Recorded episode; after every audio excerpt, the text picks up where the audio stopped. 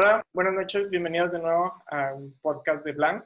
Este, el día de hoy nos acompaña Oscar, emprendedor. Este, Claudio, emprendedor y diseñador gráfico, experto en experiencias web. Y el joven Saúl, emprendedor y también experto en experiencias y en experiencias físicas también. Este, eh, eh, los, tanto Claudio como Saúl han tenido experiencia en el diseño valga la redundancia, en medios físicos como medios digitales. Este, y nos gustaría que nos platicaran, primero que nada, este, qué es el diseño de experiencias y cómo lo trabajan. Ok, desde una perspectiva amplia, este, el diseño de la experiencia creo que es el contemplar todos los pasos por los que tiene que pasar un usuario para llegar a un fin específico, ¿no? Entonces, todas estas interacciones que se dan en el camino eh, se diseñan para tener en su totalidad una experiencia. Y al final terminan derivando en, las distintas disciplinas, ¿no? Como en el caso de Claudio, que puede ser web. Este, en mi caso, yo lo he aplicado en, tanto en, festivales, en fiestas, como en este, experiencias de marca, como en restaurantes. Entonces, si ponemos ejemplos más puntuales, digamos, en una fiesta, en un evento, puede ser este, eh, desde la primera interacción, que sería la comunicación que haces para dar difusión al evento, es el primer touch point que tienes de experiencia. Sin embargo, para poder generar la, la, comunicación tienes que tener en mente a la audiencia a la que te estás dirigiendo. Entonces, este, todo sí es muy secuencial, sin embargo, tienes que tomar en cuenta también este, el objetivo que tienes a generar en la mente del, espectador o del usuario y también pues, el, usuario como tal y sus intereses y su manera de interactuar. Entonces, eh, digamos, el, primer contacto sería la difusión y después vas este, generando a la par la experiencia como tal física que va a tener el, espectador en, el evento, ¿no? Desde el punto en el que cómo recibe su, este, invitación o su boleto, si va a ser invitación o boleto, si, vas a, tener alguien que lo reciba en la entrada, si va a haber este, algún tipo de instalación para que puedan tomarse fotografías dentro del, del, del evento, si va a haber este, barras personalizadas, digamos, si va a haber consumo de alcohol, qué tipo de catering va a haber, si va a haber comida, este, toda la, logística detrás de eso y, obviamente la imagen que, que, tendría alineado más, más este, alineado a la marca en caso de que sea una experiencia de marca.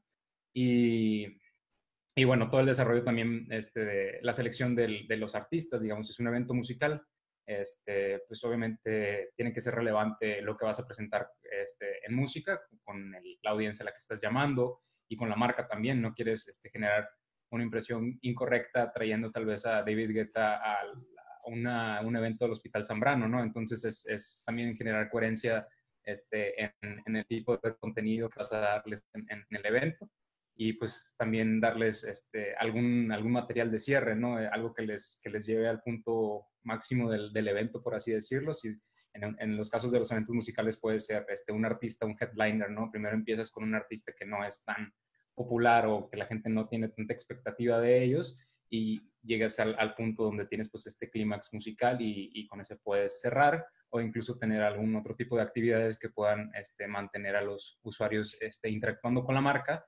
como pueden ser desde activaciones con edecanes hasta este, pequeñas dinámicas donde puedas jugar tal vez algún tipo de beer pong, como alguna vez lo hicimos en una de nuestras fiestas, este, y bueno, el, chiste es generar esta interacción para que las personas pues se sientan más este, identificadas con la marca y a la vez este, tú puedas eh, brindarles una experiencia memorable. No sé, Claudio, si tengas algo ahí que complementar, ya que tú también tienes experiencia en eventos.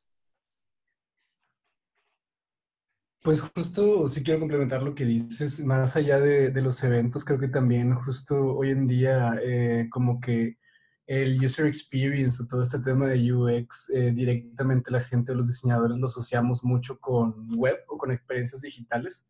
Cuando no es así, cuando UX realmente es user experience, es justamente como este diseño de experiencia de punto A a punto Z que tiene el usuario en cualquier experiencia, no solamente en lo digital, no solamente en eventos, sino puede ser un restaurante, puede ser desde ese momento que te subes un avión hasta que te bajas, también es una experiencia de usuario.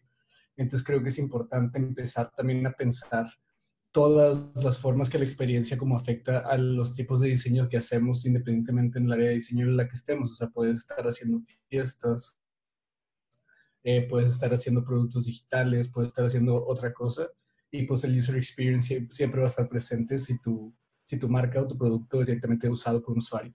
Eh, entonces, pues complementando un poco también como yo eh, abordo un poquito un diseño de una experiencia de usuario, un funnel, pues empiezo creo que es muy importante. Ahorita tengo la oportunidad de trabajar con un equipo de UX Research eh, que me da como muchos insights y hacemos muchas dinámicas y muchos esfuerzos para entender eh, cómo el usuario piensa, cómo el usuario se comporta y, cómo, y qué es lo que el usuario está buscando. Yo personalmente que pues en lo que estoy metido es desarrollando un producto digital. Eh, y esta información es vital para nosotros, cualquier cosa, cualquier insight que el usuario pueda darnos de, qué estaría mejor para él o qué no encontraron, qué sí encontraron, si el mensaje que estamos intentando dar lo estamos dando de la forma correcta, si la pregnancia que queremos dejar de marca, por ejemplo, en nuestro sitio web está haciendo efecto, si los textos que tanto hemos trabajado como que realmente la gente los está entendiendo como nosotros los estamos entendiendo. Hay muchos factores, es demasiada gente como a la que estamos expuestos siendo diseñadores o a la que está expuesto nuestro trabajo entonces es muy importante saber que como te sientes tú, probablemente no se sienten todos los demás. Entonces es importante estar abierto como en un diseño de experiencia a que no estás diseñando para ti, sino estás diseñando para un consumidor y tienes que, que atacar y que solucionar esta experiencia de usuario para que esta persona se sienta realmente identificado y tranquilo con lo que está viviendo. Entonces, pues sí, para mí la experiencia de usuario ha abierto un poco más como entendiendo que no es solamente digital, sino que puede estar envuelta en cualquier cosa. Y una vez que empecé como a verlo así, creo que empecé a diseñar muchas más experiencias de usuario de las que antes hacía y ha impactado positivamente también mi, mi chamba. Pregunta, Claudio. Comentabas hace un momento que la forma en la que lo trabajan, la experiencia de usuario está correlacionada hacia el funnel. Este, comentaste ahí que trabajas con un funnel. Este, ¿Cómo es que bajas el funnel, tu funnel de ventas o, este, o, tu, tu, funnel de experiencia? ¿Cómo es que aterrizas cada una de las secciones a cada una? Bueno, en, en lo, por lo que entiendo, la interacción, eh, bueno, para los que no sepan, Claudio trabaja en, una empresa de un banco digital y eh, mucha de la experiencia que buscan es, es digital, supongo yo, hasta el momento de la transacción, o me equivoco. Y si sí, o sea, y, si me equivoco, ¿cómo hacen ese, cómo aterrizan el funnel a esos pasos? Por ejemplo, el funnel que te mencionaba y el funnel que manejamos en, en la empresa es un funnel de adquisición. Este, porque ahorita en la etapa en la que estamos es como de hypergrowth, entonces es importante como que mandar muchos más clientes al funnel de adquisición. Y para mí una persona que completa ese funnel es una persona que aplica y que tiene la tarjeta en su mano, al final, al final ¿no? Ahorita, mm, en el área en la que estoy yo, que yo estoy en el pack de acquisition, que es esta parte como de nuevos clientes, esto es en lo que nos enfocamos. Hay otra parte del equipo que se enfoca en ya darle como este empowerment al cliente, otra parte del equipo que se enfoca en promover nuevas iniciativas para que la gente use más su crédito, etcétera, etcétera. Como que cada parte del equipo estamos enfocados a una parte distinta de la experiencia de usuario yo estoy enfocado en la experiencia inicial como early, early customer experience. Entonces mi trabajo es como meter al cliente en el primer funnel de adquisición de la marca, que es que pide la tarjeta. Entonces, si mi chamba está bien hecha, eh, los clientes pues estarían terminando por lo menos el proceso de aplicación. Ya el que sean aprobados o no por su historial crediticio, claramente ya no depende de mí, o ya no es un hecho que yo pueda controlar mucho. Eh, pero sí ese hecho de que la gente quiera entrar y quiera llenar como la, la aplicación. Ahora, esta aplicación también es un gran, gran tema de nuestro funnel de adquisición. esta aplicación ha sido optimizada, optimización tras optimización tras optimización, para que siempre tome menos tiempo, que sea más clara, que sea más intuitiva de llenar, que todo te haga más sentido, que la gente no tenga dudas, como que siempre estamos un paso adelante pensando qué, qué dudas puede tener la gente o escuchando muy activamente al usuario para ver qué problemas está generando y solucionarlos tan pronto sea posible. Entonces es también como muy importante para nosotros esta parte de escuchar al, consumidor en la parte de, funnel de adquisición. Mm. Saúl, comentabas en, en, tu trabajo con festivales y con, y con eventos, comentabas de, de, de, que todas las partes que había, desde la selección de cómo va a estar el lineup, quién va a entrar, quién va después, este, la parte de producción gráfica, por ejemplo, el line-up, eh, ¿entra alguna decisión en, la producción gráfica, en la selección del line-up, o está nada más en la selección de, de, generar el póster, generar, o sea, cómo lo vas a comunicar y cómo lo vas a ir acomodando, o entra más allá de eso? Creo que, que depende mucho de la organización del, del, digamos, de la agencia en el momento. Muchas veces el evento empieza primero por el artista y después la experiencia, o puede ser al revés, primero la marca y después este, experiencia y después artista. Este, entonces, los ingredientes, digamos, por ejemplo, si lo pones aplicado al, al line-up, pueden variar, porque puede que yo empiece a crear a lo mejor un, un line-up, un póster con este, artistas eh, referencia, ¿no? De, de mock-up, por así decirlo. Entonces, eh, con la dirección creativa por parte este, del, del, director creativo, valga la redundancia, este, pues tú puedes darte una idea más o menos de qué tipo de, de, bandas están esperando y también por los perfiles que se tienen que definir de espectadores y de audiencia. Entonces, si, si tú como diseñador puedes tomar la decisión, tienes las nociones a lo mejor musicales para decidir el, el, el, tipo de artista que podría ir, pues puedes este, incluso proponer y, y, ver si, porque me tocó también a veces de que donde, oye, pues vamos a proponer a Post Malone para este evento de fulanita banda de, de cerveza.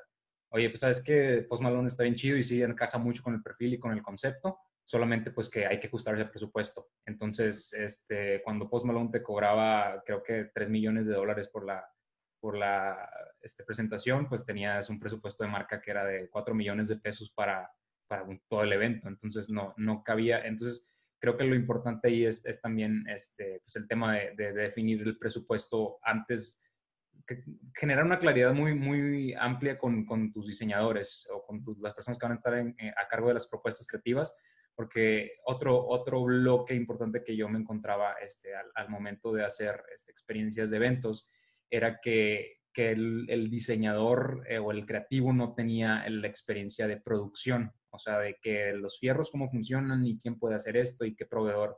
Entonces, es, importante la comunicación entre, entre el equipo de producción y los que realmente saben cómo se hacen las cosas, en, ya sea si son diseñadores industriales, si son ingenieros o nada más coordinan proveedores, este, pues tener una idea bajada de qué se puede realizar o no y, en ese momento pues tomar una decisión eh, más aterrizada. Incluso creo que el proceso correcto es el de ideación primero y, después haces una, una, una, bajada pues más este, aterrizada a lo, que, lo que realmente se puede hacer. Pregunta, hablas de tres factores importantes, que es la marca, la experiencia y el line-up. Este, en, en, un evento, un festival, por así decirlo. Hablando de, del usuario final, este, que salga con la mayor satisfacción posible. Eh, ¿Cómo los ordenarías tú en tu experiencia? ¿Cuál es mejor que otro? ¿Cuál es mejor enfoque? Que si empujar primero la experiencia, luego el line-up, luego la marca o la marca, experiencia, line-up. Yo creo que la experiencia le brinda demasiado al, al line-up independientemente del artista que sea. Creo que que el objetivo como tal del, de la experiencia no, no es el, traer a un artista bien chingón. Este, eso es parte, de, parte del, del, show, ¿no? Es, es parte del entretenimiento que va a haber dentro. Pero el cómo las personas interactúan con la marca al estar en tu evento, digamos que el artista es la excusa.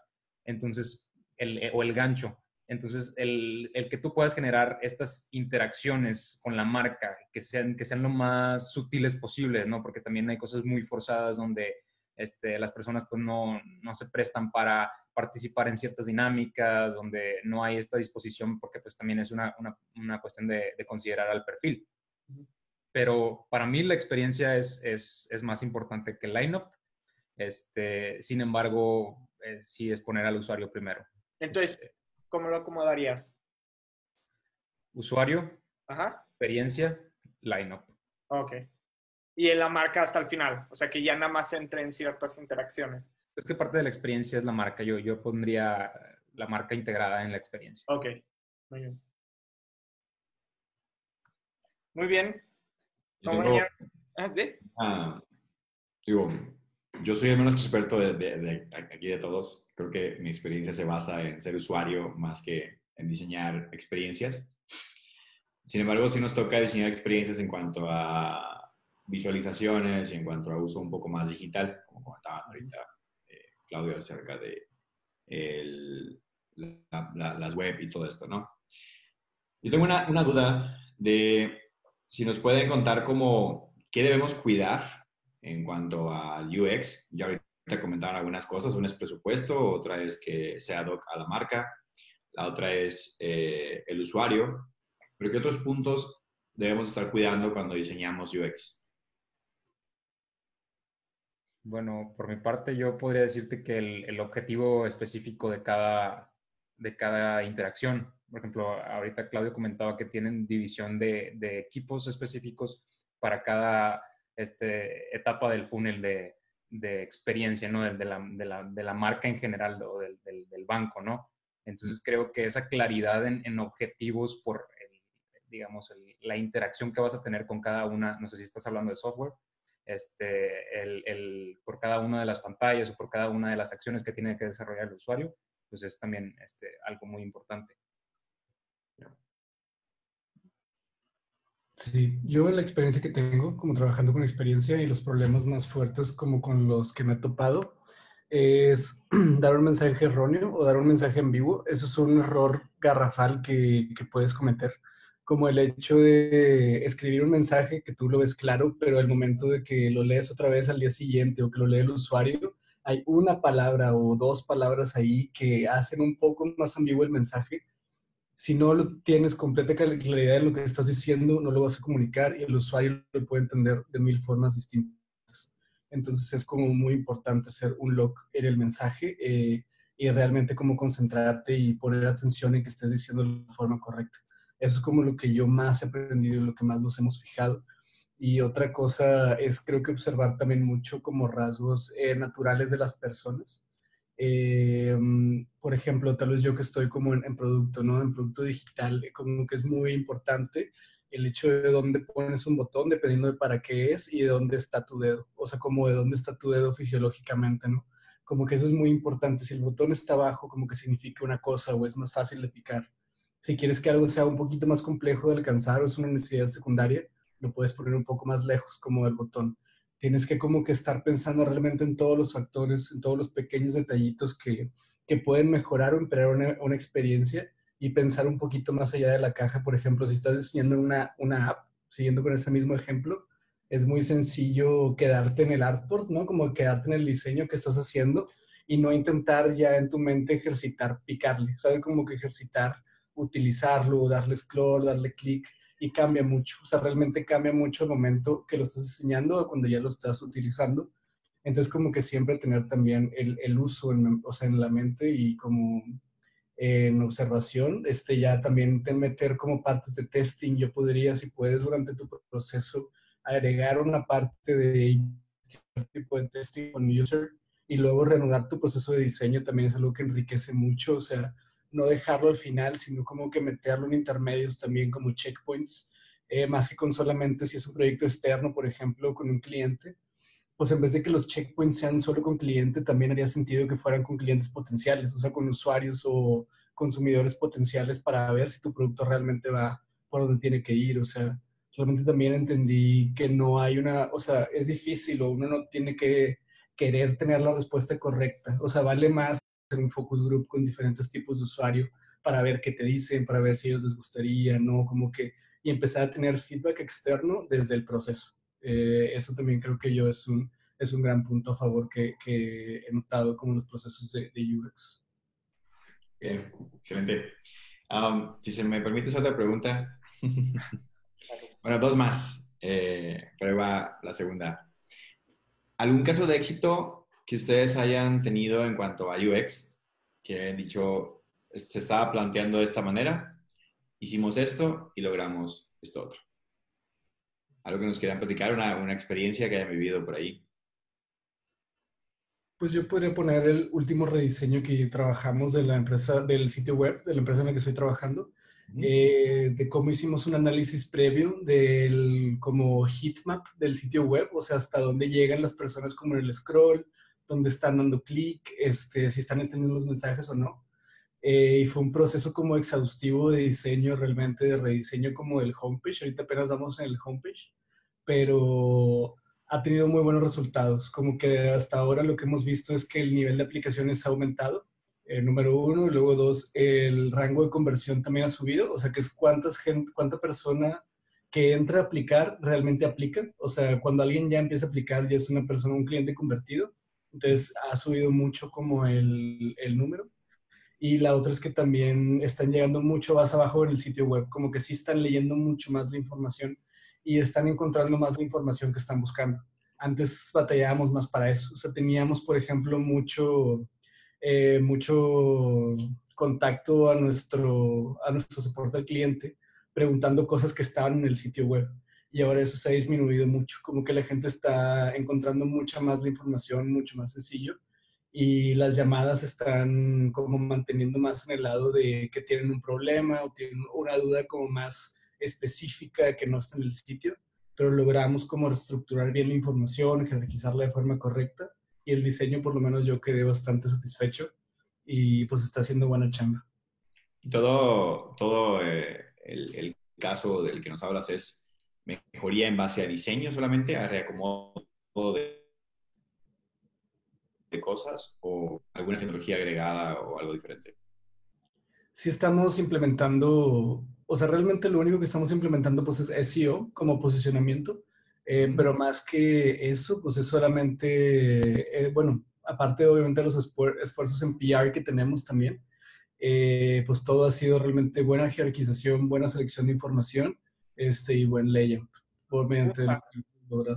¿Qué, ¿Cómo le hacen para medir y tomar esas decisiones de diseño? ¿Utilizan alguna herramienta o, o qué están haciendo para medir todo esto? Sí, eh, usamos muchas. O, por ejemplo, como te decía, nuestro equipo de research, eh, pues son los que están como devotos a esto. Tienen como muchas herramientas y muchos assets que nos permiten medir este, este tipo de impactos. Algunas de las que me acuerde, había, estaba, pues obviamente... No tiene que ser por nombre, nada más. ¿Qué haces? O sea, ¿Qué haces para decidir, oye, voy a cambiar este botón del lado izquierdo al lado derecho, por ejemplo? Voy a meter esta pregunta en lugar de la parte inferior en la parte superior. O sea, ¿cómo, cómo toman esa decisión? qué proceso hay eh, eso? ¿Les llega a los de research, les dicen, oye, vimos esto, hay que moverlo así? ¿O es una decisión a partir de ustedes? Eh, puede cambiar. Por ejemplo, en esto de la página web, eh, primero hicimos como muchos juntos de análisis de lo que estaba pasando en el sitio actual refiriéndome al viejo. ¿no?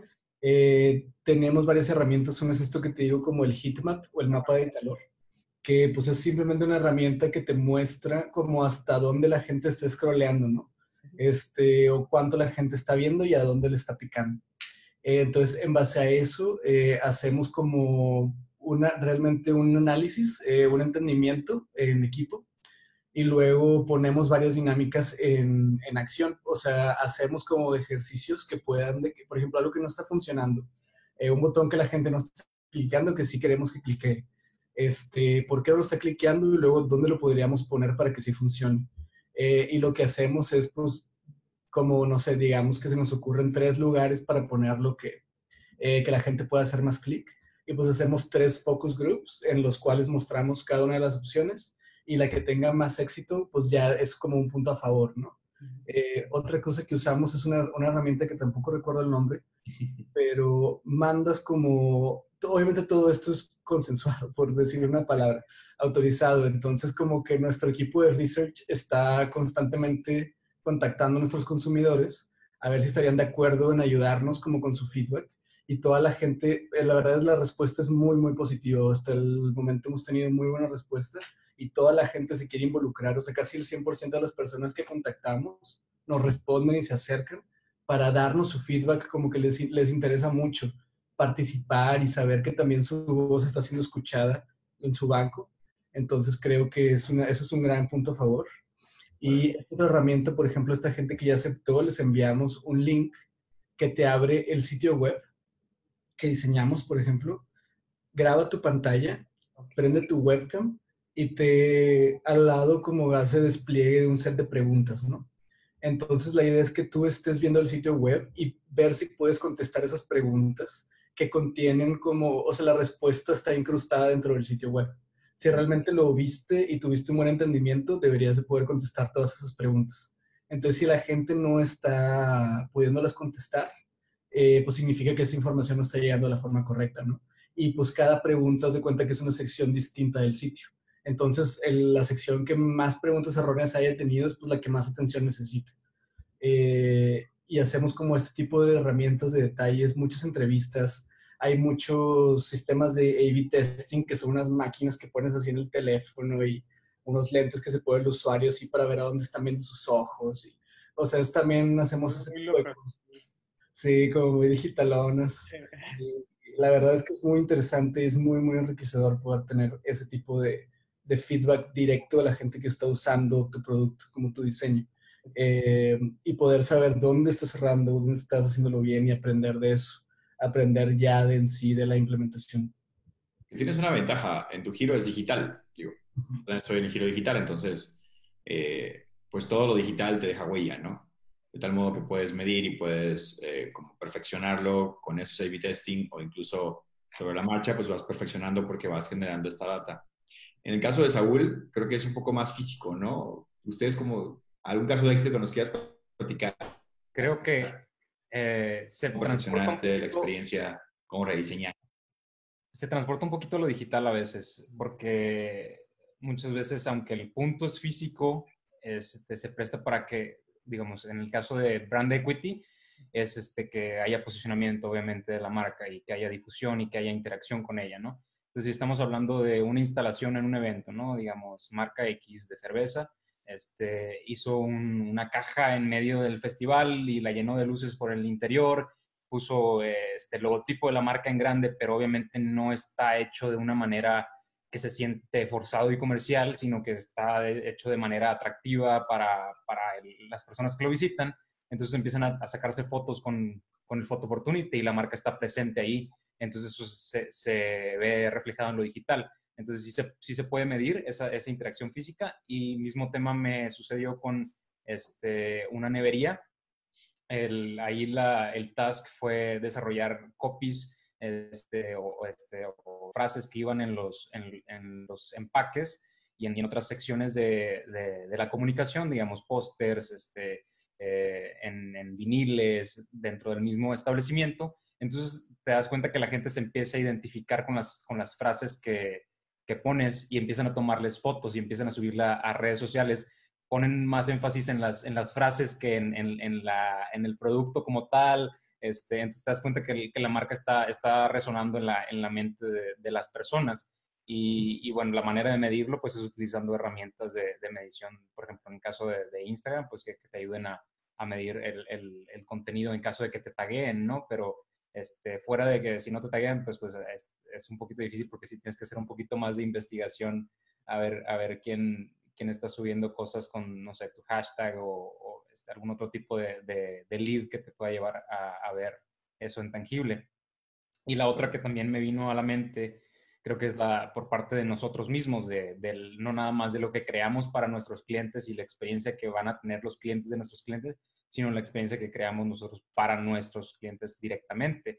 Entonces creo que parte, o sea, complementando con lo que decía Claudio del, del, del el feedback que puedes recibir este, directamente de, de, de, tus clientes este, en cuestión de, terminaste un proyecto, pregúntale, oye, ¿cómo te sentiste? Este, ¿Qué te gustaría ver este, mejorar en, en una segunda ocasión que trabajemos? ¿En qué cosas sentiste incómodo? eh, qué cosas te, sentiste más como trabajando, porque al fin de cuentas, este, si haces, eh, si generas un ambiente de colaboración con tu cliente, pues se presta más a que se identifiquen y a que ah, se apropien del proyecto y por lo tanto este, tengan más confianza en tus decisiones, este, al menos este, en cosas que son tan intangibles como el diseño, como no tenemos tantos datos este, disponibles para, para, justificar las cosas, hay muchas cosas que son de, de corazonada y de, de gut feeling, ¿no? Entonces es importante eh, pues guiar toda esa intuición a tratar de aterrizarlo lo más tangible posible con preguntándole directamente a, tus clientes. Claro. Pregunta, por ejemplo, en, siempre en, casa, en casa de herrero, cuchillo de palo, ¿no? Entonces, como diseñadores, eh, ya vendiendo su, su, producto, haciendo su servicio. Este, no sé si trabajen alguna experiencia, porque luego a veces es muy común que, que llegamos a, tenemos un diseño súper chido para los clientes y no le damos mantenimiento, o, bueno, en nuestro caso, ¿no? Que hacemos marketing, marketing súper chido para los clientes y en nuestro caso es así de, oye, métele más, más marketing a tu propia marca, ¿no? A tu propio trabajo. Este, entonces, pregunta, ¿tienen alguna experiencia que ustedes utilicen con los clientes este, o algo que, que les gustaría, no sé, no que lo implementen ahorita mismo o que les gustaría estar implementando? En mi caso, a mí sí me gusta, como dicen por ahí, este, ponerle salsa a los tacos, ¿no? Este, la cuestión de, de, hacer talleres, creo que, creo que les gusta mucho el participar, a pesar de que al final de cuentas tú vas a hacer las decisiones creativas que consideres más relevantes y, y, este, y objetivas, eh, el, el, cliente si se siente que participó en, en, en la generación de ideas, pues se vuelve un poquito más este, eh, identificado con el proyecto y, y te da, le da más confianza.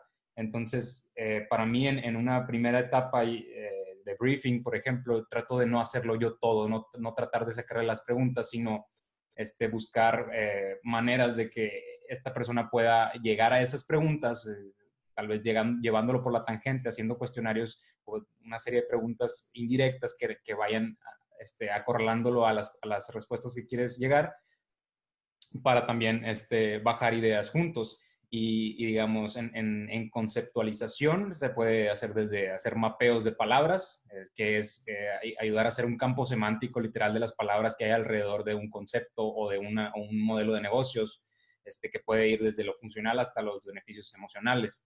Y este, también, en, en, digamos, una vez que se decide ya el concepto, que tienes la propuesta de concepto, a lo mejor ya toca la parte visual, ¿no? Entonces, creo que otra cosa padre es darles a ellos una referencia porque tenemos que ser honestos, este, el gusto estético no podemos medirlo y no podemos decirle al cliente, oye, esto, pues esto es lo más chido, esto es lo que dicen los datos y esto, eh, los clientes no, no, a fin de cuentas, son personas emocionales también, entonces van a decidir por sus gustos, este, eh, va a estar muy, muy guiado por sus gustos la decisión final que tomen. Entonces, eh, hacer un buen filtro antes de proponer, por ejemplo, un logotipo, una identidad, este, podría ser el, presentarles una, una serie de, de, logotipos existentes y que ellos te marquen los que más les gustan y, e incluso decirles, este, preguntarles por qué, por qué les gustan esos, esos este, logotipos, tratar de sacar la mayor información cualitativa posible, te va a ayudar a ti a dar un mejor este, output cualitativo. Una pregunta adicional, siguiendo con, eh, ya nos platicaban de los casos de éxito y creo que al menos una común en ese caso de éxito es la innovación. La innovación es algo, obviamente, que está constantemente evolucionando, si no, no sería innovación. Eh, y tenemos ahorita tecnologías que están rompiendo muchos paradigmas y que nos están abriendo muchas posibilidades también. En la pregunta concreta para cada uno, para los tres, es, ¿qué innovación es la que ven que va a funcionar mucho mejor o a la que le apostarían en, el uso de UX. ¿Qué ventaja y qué desventaja nos va a traer esa innovación?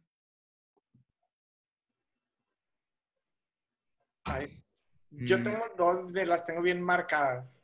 A ver. Este, al corto plazo, creo que todo lo auditivo, este, los hubs de, de, Siri, el hub de, de, Google Home, la ventaja que veo es que va a ser rápido todo. O sea, te va a hacer todo súper express. La desventaja es el posicionamiento de marca. Ahora sí, agárrate porque posicionarte con un sonido, posicionarte con voz, pues, que, eh, que posicionarte con eso va a estar complicado, porque vas a decir, oye Siri, cómprame, cómprame tal cosa, o oye Google, cómprame tal cosa, y te va a comprar la marca que se le antoje, a menos que le digas el nombre de la marca. Entonces, eh, eh, va a ser, esa es la desventaja. Desventaja es la ventaja, ¿no? Porque es mucho trabajo de SEO y, a largo plazo la realidad virtual. La desventaja es que, pues yo, no, yo creo que todos debemos ser virtuales, entonces no le veo desventaja, este, pero son al menos las que yo veo. Super. Yo creo que Eh, como en específico tal vez los algoritmos, creo que veo todavía muy, mucho, mucha área de innovación como en ese campo de la ingeniería y creo que nos ayuda a todos. Por ejemplo, ahorita mm, en la empresa en la que estoy tenemos un proceso de underwriting en la que una persona cuando aplica la tarjeta de crédito sabemos si es aprobado o no en dos segundos por un algoritmo que lo detecta. Entonces eso nos quita como todo el trabajo eh, que hay que tiene que hacer un analista de investigar el buró, etc, etc.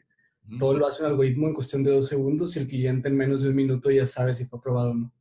Entonces, como ese tipo de cosas siento que todavía nos dan para explorar en mil otras posibles rangos, ramas, caminos, eh, mejorar procesos, tanto internos como de experiencia de usuario. Eh, por ejemplo, un pequeño detalle es que esto salió, nos salió un poco contraproducente, eh, este sistema de underwriting tan rápido, porque la gente que no era aprobada decía, ni la revisaron, o sea, ni me revisaron de que en 10 segundos ya me habían dicho que ya no, o sea, que no me querían, y tuvimos un impacto muy negativo, muy negativo, entonces eh, tuvimos que hacerlo más largo intencionalmente, o sea, tuvimos que simplemente tomarnos un poco más de tiempo para la gente que no estaba siendo aprobada para que sintieran que los estamos tomando en cuenta.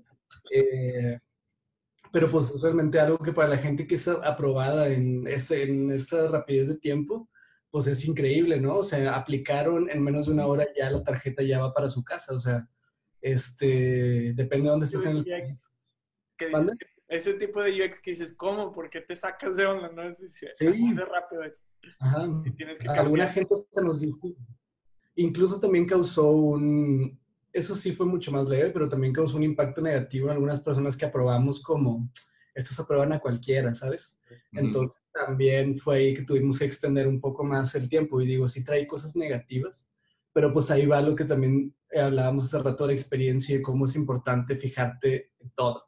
Eh, o sea, esto no lo previmos, realmente para nosotros todo era bueno, como que, ah, pues claro, saber si vas a ser aprobado en segundos, pues, está increíble y cuando lo empezamos a implementar nos dimos cuenta que realmente no tanto. Y la solución pues, fue darle unos minutos extra y ya con eso la gente no, no dijo nada. Pero eso para mí todavía es un campo de, de innovación bastante abierto para seguir mejorando en, procesos. Aparte tenemos el reto que nos está tocando toda esta transición de, la gente no está, pues, quiere rapidez, pero no está acostumbrada a la rapidez. Dame rapidez, pero no me des tanta porque me asusto. Sí. Entonces, pues sí, es, es bastante este, considerar la parte emocional también de las, de las, de las personas.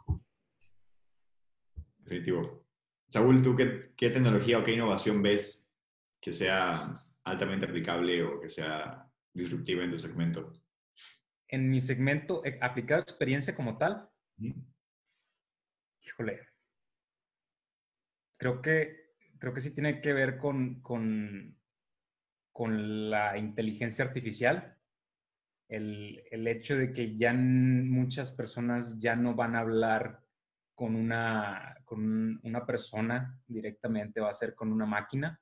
este, hay muchas tecnologías que están saliendo en cuestión de voz, como comentaba Freddy, que te pueden mimetizar el literal, cual, la voz de Obama, la voz de un artista famoso o tu voz, nada más por escuchar este, a lo mejor y todo tu, tu léxico, ¿no? Decir una frase y, la, máquina automáticamente construye este, tu tono de voz y, tu, y, tu, este, ¿cómo se llama? Tu redacción, no redacción, cuando es, este, tu dicción, este, y, pues puedes escribir textos y la máquina te lo interpreta y, pues va a haber muchas muchos, este, noticias falsas, va a haber un chorro de, de contenido que depurar este, por parte de, empresas y de personas. Entonces, cada vez va a ser más difícil este, tener información pues, real, objetiva. Este, por ejemplo, en situaciones de crisis como las que vivimos ahorita ¿no?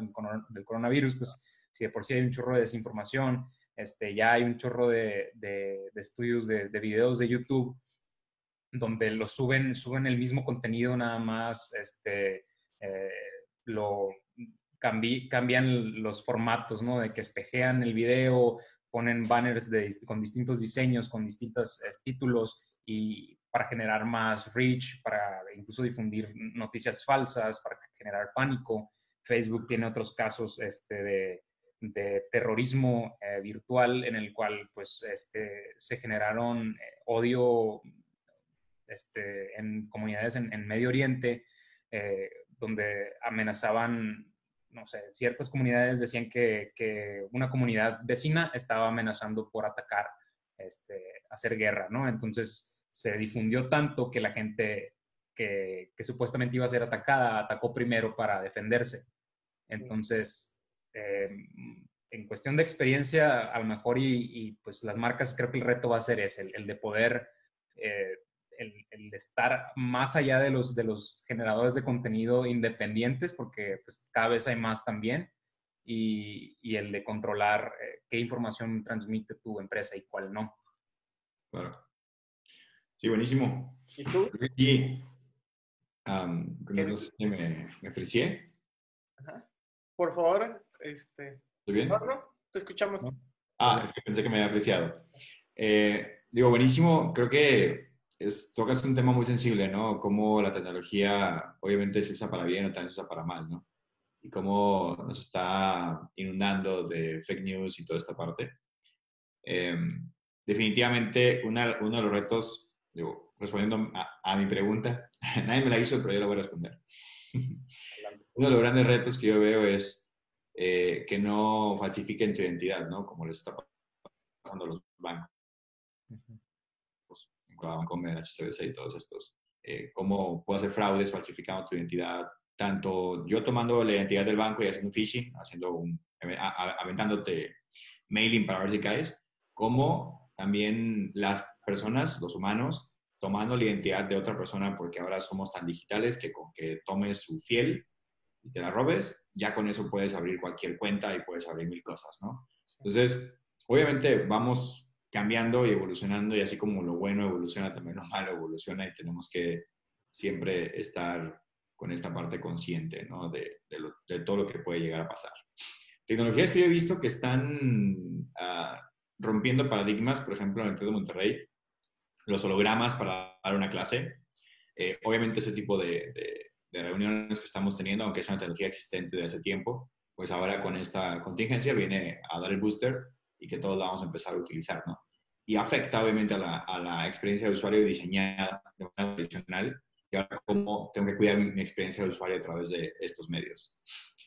Otra de las cosas, eh, la realidad más que la virtual aumentada, que creo que es algo que nos está ayudando a transicionar lo físico a lo digital y poder medir, por ejemplo, en los eventos, que te dan ahora tu pulsera para el festival y cuánto consumiste, eh, ya sea de bebidas o de alimentos o toda esta, cómo te moviste alrededor de una expo, por ejemplo, el ponerte un hotspot para poder hacer el tracking y todo ese tipo de cosas que al final la tecnología pues está haciendo que todo lo físico se vuelva digital. Creo que es una de las cosas que está logrando y esto viene a crear toda una maraña de, experiencias que incluso puedes llegar a definirlas de un modo y el usuario las puede convertir en algo que no esperabas, pero es algo bueno, ¿no? Algo mucho mejor. Y ahí coincido mucho con Claudio en estar siempre midiendo y traqueando cómo son los comportamientos para poder determinar qué, qué haremos para evolucionar o para mejorar esa solución. Primero, eh, antes de concluir, me gustaría que cada uno dijera como el punto más importante que creen para la, la experiencia de usuario, este, para concluir esta velada tan agradable a su lado. Este, si quieres, empezamos con, con el nuevo en esto de diseño de experiencias con el joven Oscar. Ok. bueno, no sé si lo va a robar la idea a alguien, pero bueno. Eh, me quedo con cuidar todos los detalles, todos los puntos de contacto de tu usuario con tu marca con, tu experiencia como tal importan. Eh, y creo que lo que hace grande a una marca es fijarse en los pequeños detalles. Esa creo que es la lección que me quedo con, con todo lo que hemos platicado. Amigo Saúl. Para mí es, haz un plan y ten un plan B. O sea, prepárate para contingencias. Este, creo que hay muchas personas que se guían mucho por la intuición al momento de generar experiencias o de generar proyectos, negocios incluso. Entonces, eso te hace no estar preparado para las consecuencias que puede haber por cada una de, las acciones, ¿no? Entonces, este, independientemente de que, de que a lo mejor planear obviamente no es el 100% del éxito, tienes que estar preparado para, para esos cambios.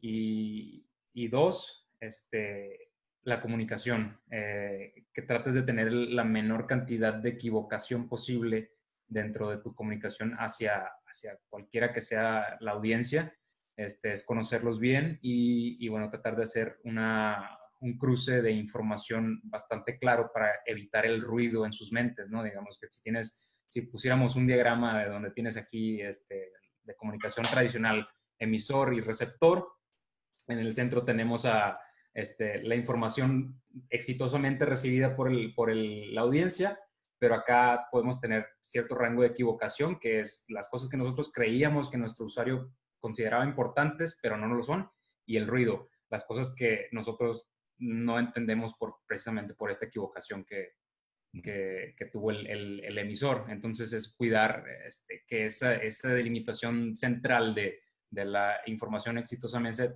exitosamente transferida sea lo mayor posible. Amigo Claudio.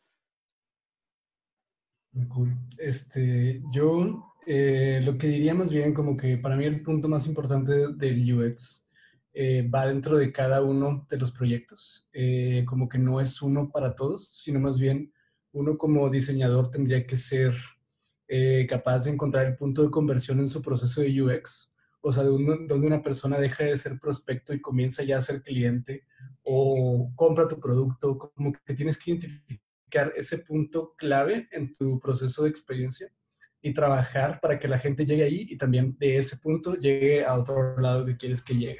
Que puede ser un desenlace o puede ser un punto B, ¿no? Este, como en tu plan de, de business. Y para mí como que eso es lo, lo que me he dado cuenta que es lo más, lo más importante, como lo más vital, conocer como cuál es tu punto de conversión y saber qué necesitas para que la gente llegue exitosamente como a ese punto.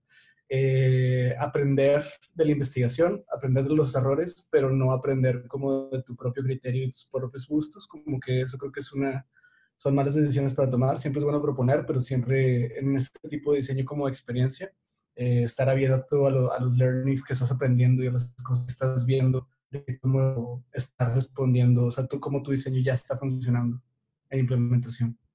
Perfecto, muchas gracias. Yo me quedo con la especialización, que es parte de lo que comenta Claudio. Especialización para cada una de las áreas de tu funnel y cada una de, de, tus secciones y que haya especialistas en cada una de ellas para que pueda funcionar cada una de la forma más adecuada y poder cumplir con los objetivos, que es que cumplir con todos los mini, micro detalles. Y bueno, muchísimas gracias por acompañarnos otra vez. Este, espero verlos la siguiente semana y que tengan muy bonita noche. Gracias.